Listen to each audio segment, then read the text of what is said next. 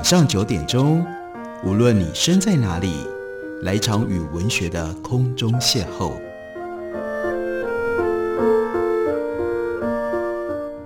杨照谈书，邀您一同遨游文学世界，认识古今中外的经典之作。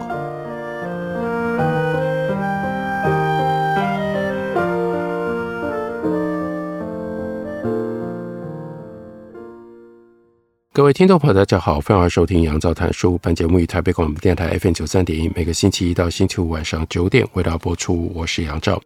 在今天的节目当中，要为大家介绍的是大家出版的新书，作者是郭彦仁，他有另外一个笔名，称之为叫郭雄。等一下，很快大家就会知道为什么他又自称叫做郭雄。这本书的书名是《走进布农的山》，而郭彦仁。他是毕业于国立屏东科技大学野生动物保育所。大学的时候，他就跟随着大家应该知道很有名的黑熊妈妈黄美秀教授，从事野外台湾黑熊的生态研究。他热爱山跟冒险，从事动物研究多年之后，对于山跟野生动物有着他独特的自我信念。他希望能够在自然当中，透过身体的经历。还有追踪等待的方式，能够看到野生动物的真实样貌。这就是郭业人郭雄，他跟山、跟野外、跟野生动物交接互动，他所记录下来的经验跟思考。在书一开头，他就回顾：我真正走进山里是大学的第一年，在美丽的楠梓线溪永久样区内做美目调查。当时接触的第一个工作，是在所有胸径大过于一公分的植株上涂横纹油漆，当做未来测量的基准。这是一份单调而且不断重复的工作。随后暑假开始详细计数，总共有八公顷内所有油漆标注的植物，必须要鉴定种类，量测胸径，画出相对的位置。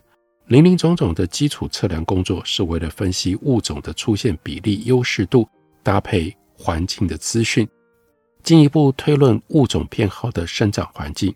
虽然单调，但是呢，这个时候郭彦仁就已经被森林给吸引了。偶尔惊鸿一瞥的水路身影，让我一点都不怀疑自己为什么喜欢在山里调查。他说：“我无法自拔地爱上了野外调查工作。”所以到了大二，就背起背包走入深山，参与台湾黑熊研究。我跟着黄美秀老师一起走上八通关越岭道，步行三天，前往传说当中的有熊国。可以看得到发现熊的地方，那就是大分。我们速度走入中央山脉的核心，去寻找黑熊的踪迹。追逐黑熊的过程，开启了我对于环境观察的敏锐度。一趟又一趟往返大分的路途，满足了我经营在山里的渴望。不过呢，对于黄美秀老师，郭彦仁有这样的描述：老师严厉教导我科学工作应有的态度。我尝试将眼前的森林画成数理模型，学习如何用科学的视角解释世界。然而，平常不多话的大哥，在夜晚喝醉。会突然热情讲起山里的故事，我惊觉布农族人他们对山林的诠释如此的迷人，山的万花筒瞬间变成了布农族式的自然世界。布农族跟熊很有关系啊，黑熊就像是人，布农族有很多黑熊的故事。大哥就告诉他说：“你如果要在这里做研究，我慢慢讲给你听。”他在半睡半醒当中。笔记本上写下了一段又一段的故事，包括其中的这样一段故事：郭雄啊，我来跟你说，很久以前，天空有两颗太阳轮流照射，大地没有黑夜白天的区分。布农族猎人躲在山中叶片下，用弓箭射下其中一颗太阳，而另外一颗太阳就害怕了，躲在山的后面。这下子，大地陷入了彻底的黑暗。连小米都没办法生长了，有一天，妇人想要去溪边取水，但不知道该往什么样方向去，所以他就捡起了地上的石头，四处看，四处丢。石头掉进到水里，会发出扑通一声，然后他就可以慢慢朝声音的方向走过去。没想到，他朝草丛一丢，听到什么声音？是一声响亮的吠叫声。哎呦，石头扎到了山枪的额头。山枪痛得大叫，结果呢，就是山枪的叫声把太阳从山边赶出来，于是大地恢复了正常。不过从此之后，山枪的额头就多了一块黑色的斑纹。山枪是属于清晨的，夜晚菱角鸮的叫声那是飞鼠的闹钟。听到菱角鸮在叫，我们就可以准备打猎了。这是布农族的自述，这个我们指的是布农族人。郭彦仁继续说：“我眼中的万花筒往返于科学跟感性之间。我尝试分析动物的行为，但我也着迷于猎人他们眼中的真情和观察的山。山羌不只是一张日活动相对频度表，也是猎人眼中太阳的闹钟，还是。”黄喉貂和雄鹰的猎物，台湾黑熊不只是濒危物种，更是布农族他们眼中独一无二的森林巨兽。我在无数的夜里听到这些大哥们说狩猎和动物的故事，另外还有遗落在山中他们的米亚桑，米亚桑就是他们的老家，所以他开始书写，书写有了进度，想起过去大哥边走边讲的回忆。长辈口中的山，因为有了温度，眼前这片迷雾森林就被赋予了米亚萨家的意义。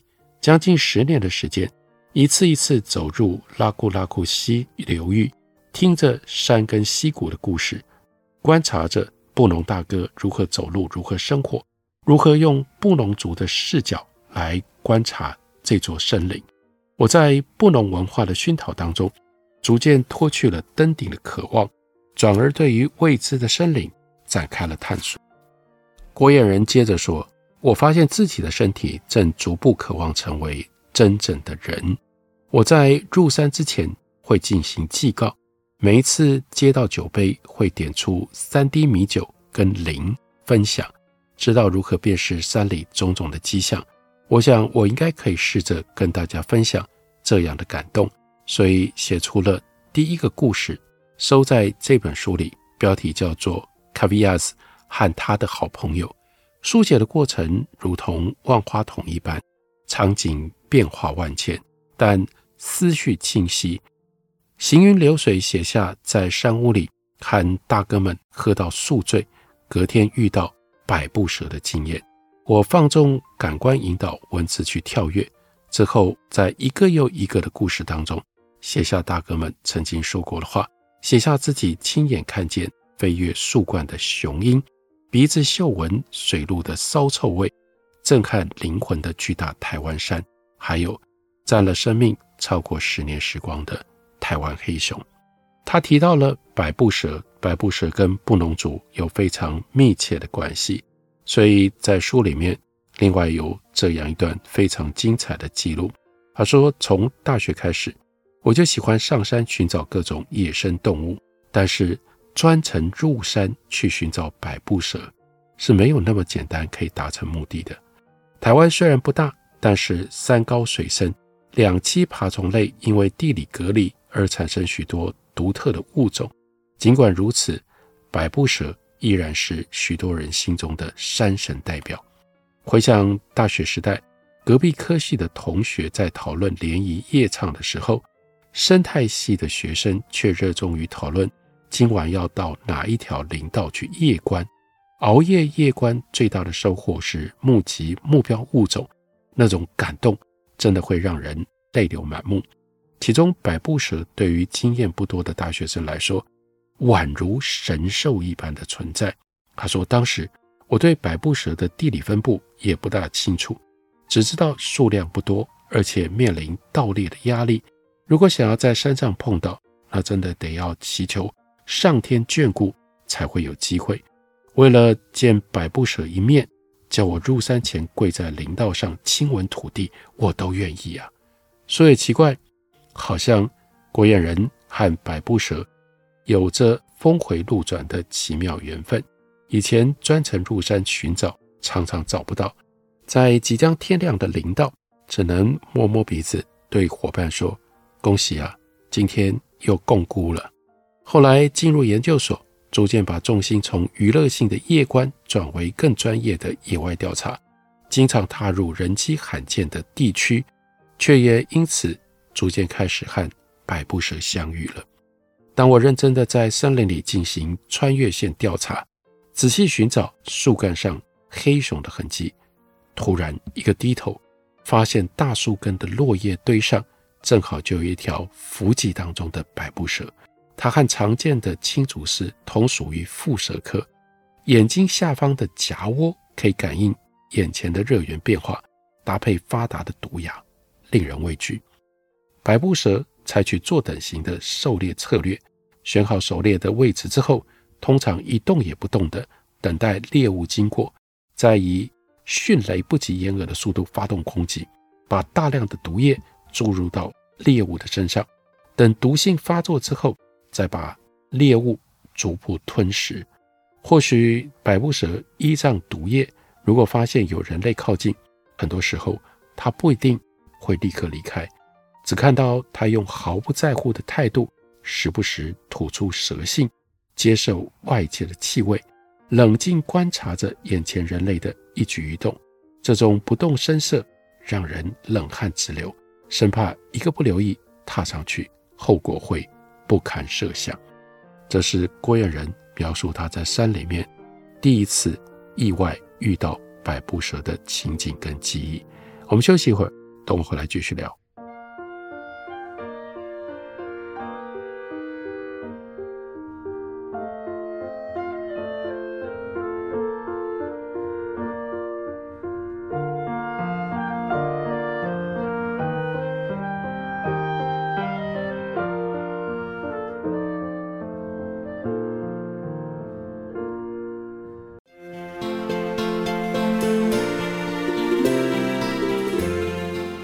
大家好，我是李千娜。台北的好声音尽在 FM 九三点一，AM 一一三四，台北广播电台。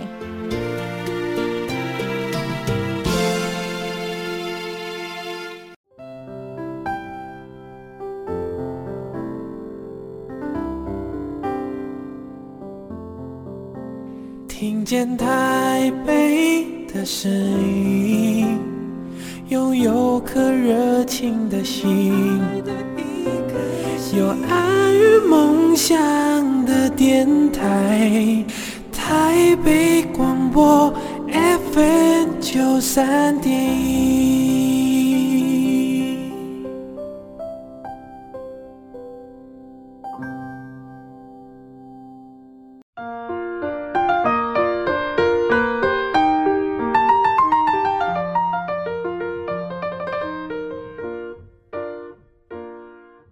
感谢您继续收听《杨照谈书》。本节目以台北广播电台 FM 九三点一，每个星期一到星期五晚上九点为大家播出到九点半。今天为大家介绍的是大家出版的新书，作者是郭燕仁郭雄。他的这本书书名叫做《走进布农的山》。布农的山里面和布农有着非常密切关系的动物是百步蛇。我们看郭燕仁，他就说。从小到大，学校教育不但教导我们要注意六大毒蛇，因此我早就听说很多有关百步蛇的传说。最有名的莫过于南部鲁凯族跟排湾族的部落街道上，可以看到百步蛇缠绕着桃胡和百合花的图腾。排湾族认为百步蛇会爬上树梢，化身成为展翅飞翔的雄鹰；汉人则敬畏毒液。形容百步蛇会让人在百步之内毙命，所以这是名称的来源。再夸张一点，还有人尊称这是五步蛇。百步蛇的数量不多，相关的学术研究也寥寥可数。成年的个体体全长可以达到一百五十公分左右，头呢是三角形的，吻端上翘，体型粗胖，集所有毒蛇想象于一身。百步蛇独特的菱形花纹、昂首的姿态，不仅让汉人啧啧称奇，世居深山的布农族人也同样的喜爱。许多织布作品上都织入了蛇身上的图文。然而，百步蛇对于布农族有更深远的寓意。布农族语的 “kavias” 代表氏族，但同时也用来称呼百步蛇。只是这个时候，kavias 指的并非蛇的本身。是指好朋友，当然这就让郭燕人很好奇，问他的布农族大哥为什么要用好朋友来称呼百步蛇呢？哦，因为以前打过仗哈，布农族跟百步蛇打过仗，所以我们来看一下他所记录的布农族故事。传说从前部落妇人在学习织布的时候，有一天发现百步蛇身上的菱形花纹十分漂亮。想要学习编织这样的图案，在求好心切底下，就来到了百步蛇部落，请求百步蛇妈妈借出小孩到自己家做客几天，这样他就可以观察百步蛇身上的花纹。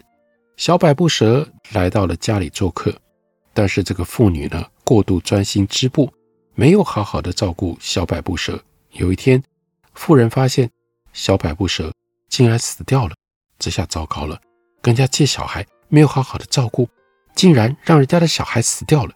为了不让百步蛇妈妈发现，只好一直不断的推脱说：“哎呀，再借几天，再借几天。”时间不断的拖延，百步蛇妈妈实在受不了，有一天偷偷跑到部落附近，想要看一下他的小孩过得如何，却没想到发现小孩已经死了。伤心难过的百步蛇妈妈回去对着族人哭诉。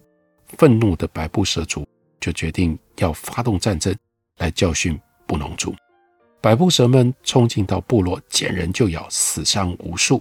为了求生存，少数族人不顾刺葱树长满了尖刺，奋力爬上。虽然躲过了一劫，但是全身被尖刺弄伤，血流如注。眼看自己人做错事，引起了部落战争，部落的。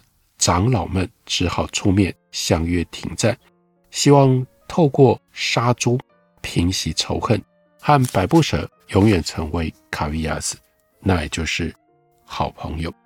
所以郭彦仁说：“我听到林大哥跟我说百步蛇妈妈复仇的故事，如同其他神话寓言故事，布农族用拟人化的自然提醒后代子孙不要犯下同样的错误。”否则会导致严重的后果。世上这份好朋友的古老誓约，背后用意是警惕后代面对自然万物需要带有敬畏之心。不过，我后来也听其他部落大哥酒后半开玩笑说，隔壁那谁晚上出去打飞鼠，在爬坡的时候伸手抓树枝，结果呢手指被卡维亚斯咬到，为了活命，只能拿出三刀砍断手指，从此变成。九点半，大哥一边说着，一边举起手，半凹着他的无名指来示意。有心无意，布农族人都非常敬畏百步蛇。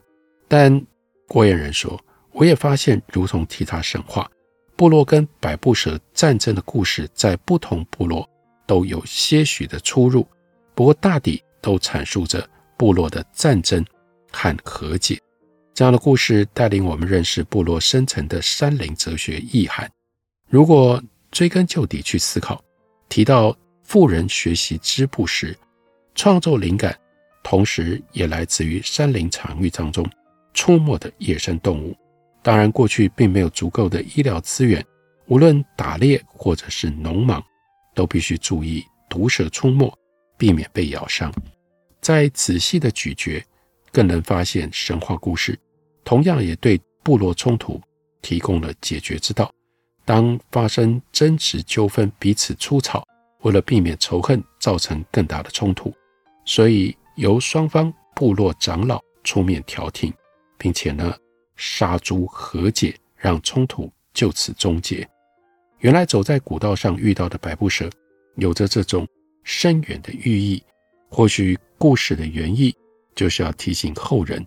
布农族是来自于山林的民族，只是即使有古老的约定以及致命的毒牙，那郭彦仁不得不这样感慨：遇到了现代猎人，百步蛇还是敌不过商业利益，一斤三千块。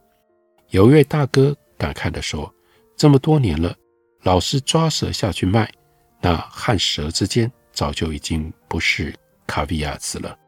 虽然现代文明浪潮不断冲击部落社会文化结构以及个人的价值观，但是不多话的大哥们，他们依然坚持身体力行传统的文化。怎么做呢？在路上碰到了百步蛇，大哥们都会停下脚步。”突然用主语说：“我是一位布弄，我们是好朋友，请你让路，让我们通行，谢谢。”说也神奇，当大哥用布农族温柔的请求之后，百步蛇也就默默地离开，让出一条路，让我们通行。对比现今不时听闻登山客一看到蛇就非得打死，我的布农大哥他们不会用道德说教告诉我如何和自然相处。但言行举止无不展露对于自然的尊敬，而我自己在听说部落故事之后，也有了难得的经验。是什么样的经验呢？不确定是不是因为走进山林的次数多了。总之，开始频频在路上遇到百步蛇。不过相遇的经验很特别，因为总是发生在宿醉的隔天。红标米酒的宿醉威力让。郭彦仁走路的时候头晕无力，但越是精神萎靡、埋头走路，就越容易遇到百步蛇。有的时候眯着眼睛，如同游魂一般，走在森林里，完全没注意到前面有一只百步蛇。正当前脚就要踏上去的时候，不知哪一只眼睛突然发现有蛇，立刻瞬间使劲收回了八成的内力，在半空中。顿了一下，用尽全力向后弹了好几步，才避免踏到脚下的蛇。惊险浪唱闪过之后，酒意当然全都醒了。这是写百步蛇的部分，另外还有一部分是写台湾黑熊。在写台湾黑熊的时候，也有这么一段故事：在遥远的年代，农忙时，有一对夫妻把刚出世的小婴儿。放在田地旁的公寮里，一只母熊路过，竟然把熟睡的小婴儿给抱走了。母熊细心的照养小男婴，小男婴就跟着其他的熊崽子一起爬树学习狩猎和寻觅森林的果实，一直到长成青少年。他不曾见过族人，所以他也完全不会讲人类的语言，但是呢，却能够用熊语沟通。有一天，部落族人到深山狩猎，意外发现活得像黑熊的他，惊讶之余就把他带回部落跟亲人相认。少年见到失散多年的亲人，这才惊觉自己其实是人，不是熊。那究竟要继续当黑熊，还是成为布农族的男人？他这个时候就陷入了两难。在他还犹豫不决的时候，某一天在部落外的森林散步，听到一声枪响。靠近，发现养育自己的母熊倒在血泊当中。从小养育自己的母熊被族人枪杀了，少年难过地趴在尸体上，用熊语唱出了对母熊的怀念，并且在这之后告诫子孙要传唱这首歌。那是在瓦拉米山屋户外的长桌旁边，布农林大哥突然解释为什么。会有熊歌，他接着说，只有狩猎过台湾黑熊的布农族的猎人才能够唱熊歌。然后这个时候，大哥突然吟唱起雄歌，他张开嘴，从丹田发出一声高亢的哆，接着一道平稳的歌声划破初春寒冷的夜晚，一股白烟随伴着歌声从口中冒出，曲调听起来。带着浓厚的哀伤，歌曲重复着相同的节奏，每重复一次就降半音阶，曲调随着尾声渐渐拉长，就像母熊被突如其来的子弹击中，倒卧地上发出疼痛的呻吟，流失的血液渐渐带走了力气。母熊知道自己即将死去，哀嚎声随着呼吸逐渐转弱，直到最后断气才停下来。雄歌配合着吟唱者的呼吸，一口一口慢慢的传出，在安静的夜晚穿透所有人的灵魂，扩散到浓雾之中。不远处的山羌仿佛也抬头倾听黑熊的哀声。坐在长桌旁的聆听者，仿佛亲身经历年轻人目睹母熊死去的那一刻，感受他悲伤难抑的情绪。所以，这不只是森林的经验，不只是山的经验，这是郭燕仁在书名里面特别强调的：走进布农的山，那是布农族人的山，那里面充满了布农族人的感情以及。他们极度丰富的故事和文化，这是大家出版公司的新书，介绍给大家，推荐给大家。感谢你的收听，明天同一时间我们再会。